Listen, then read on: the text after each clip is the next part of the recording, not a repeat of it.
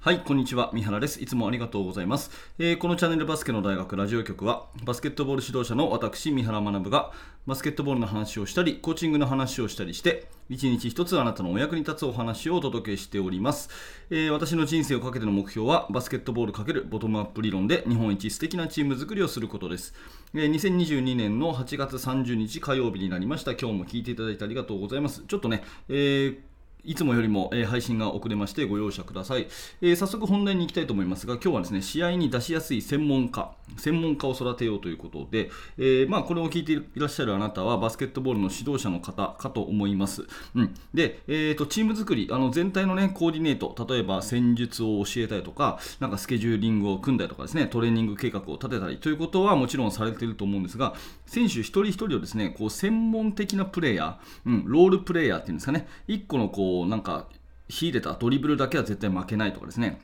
ディフェンスは彼が一番、チームで一番とかですね、そういうなんか専門家を育てるっていうこともまた大事だというふうに思っています。えー、で、えー、これをですね、私は今までの自分のね、えー、10年前の自分だったらあまり意識しなくて、なんかチーム全員がね、フォーメーションを覚えるとか、え戦術を覚えるとか、え決められた約束事をちゃんと守るとかですね、そういったことは、え結構注力してたんですけど、一人一人こう特色を作るっていうかね、えスペシャリストになっていくっていうための指導ってあんまりしなかったなと。で最近はそれを、えー、今までよりは自分自身心がけているというところをお伝えするとともにですね今日なんでこの話をね、え、しようかなと思ったのは、えーと、NBA のところからちょっとヒントをいただいたんですね。あの、えー、日本人の渡辺裕太選手が、あのーネッツですね、ブルックリン・ネッツと、えー、契約をしたという嬉しいニュースがありました、え、まだね、本契約ということではなくて、仮の契約ということになるのかなというふうに思うんですが、うん。あのまあ、これがですね、色のニュースを見ていると、ブルックリン・ネッツが取ったその、え、契約のですね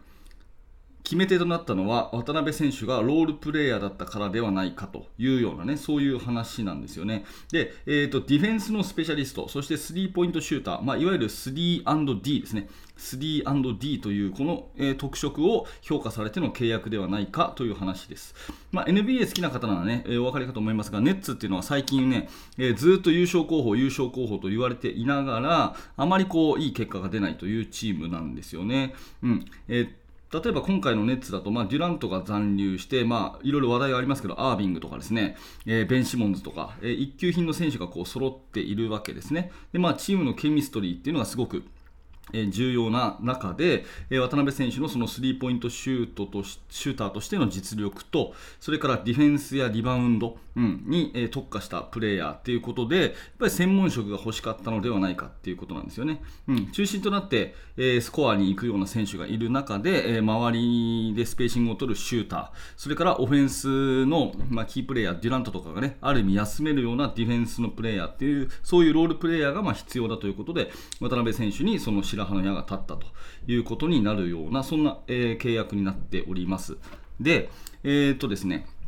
それに関してですね、あのー、まあ、一つ思うのは、私たち指導者の立場で言っても、あのー、絶対にね、えー、その選手をこう選ぶときにみんな何でもできるっていうオールラウンダーを作るよりはオールラウンダーを作るよりは何かこう秀でたものを1個持ってるっていう人がねいるとやっぱりそれは試合に使いやすいんじゃないかなというふうに思うんですね。うん、もうあの渡辺選手のようなですね背も高くて、えー、運動能力もあってハンドリングスキルもあるっていうその全体の基準が高いってことの前提ではあるんですけれども、うん、やっぱり選手を育てるときに君はねこういうところに才能があるよと。君はこういうところにあのすごくねこう向いてるよっていうようなところを見出してあげつつ、えー、それからチームの全体の戦術の中でねあの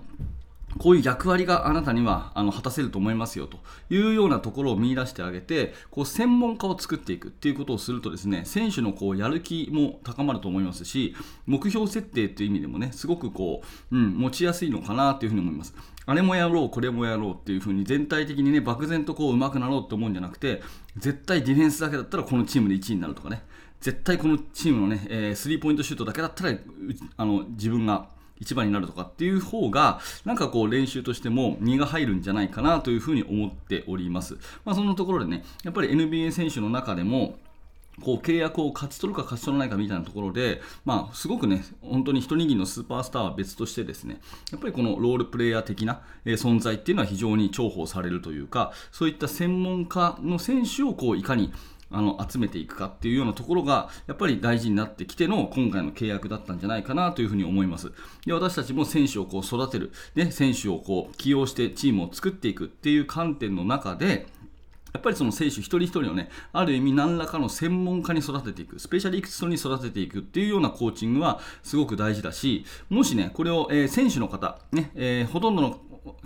人は指導者の方だと思うんですけど、この放送を聞いているあなたが選手だったとしたら、まあ、監督コーチにある意味アピールするための一つの方法として、1個ね、特色を持つ、スペシャリストになるつもりで練習に取り組むっていうのはすごい大事じゃないかなというふうに思いますね。あなたが一番好きなもの、ね、あなたが一番得意とするもの、そしてチームメイトがあまりやりたがらないもの、うん、何でもいいんですけれども、これが自分のえー、一つのバスケットスタイルだっていうようなものをね見出した中でチームに貢献するってことを考えるとすごくね、えー、監督としてもあの信頼をして、えー、試合にこう出してあげやすくなるし、まあ、自分自身選手としてもですねやりがいを持ちやすくなるのかなというそんなお話でございます、まあ、NBA の世界でもね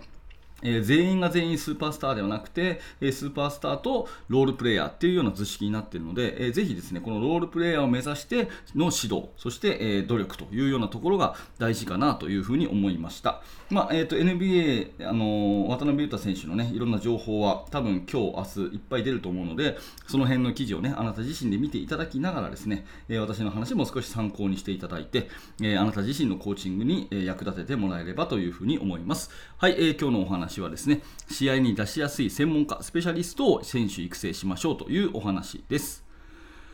はい、ということで、えー、今日はちょっとですね、配信が遅れまして、えー、申し訳ありません。そして、いつもよりも駆け足の放送になりましたけれども、はい、えー、大体10分ぐらいの放送をしております。バスケットボールのいろんな角度からお話をしておりますので、えー、今日の放送が面白かった、興味が持てたという方は、ぜひチャンネル登録を押しておいてください。えー、そうすると、明日の放送があなたの手元にまた届きやすくなります。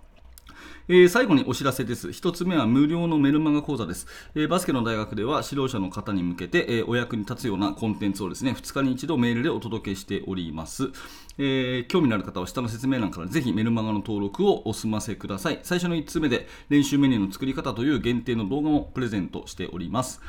それともう一つはですね、YouTube メンバーシップのお知らせです。こちらは、えバスケの大学研究室というですね、え現在進行形で私が手掛けている最新のチーム作りについて、えほぼ毎日2000文字ぐらいの記事を投稿しているものなんですが、まあ、基本は Facebook でね、え毎日の本、え毎朝の新聞を読むような感じで、え読んでいただけるコーチングの教材になってるんですけども、これを、え動画講義っていう形で配信しているのが YouTube メンバーシップになります。え深いコーチング、深い学びを得たいという方はぜひ一度 YouTube メンバーシップの方もお試しください。はい、最後までありがとうございました。三原学でした。それではまた。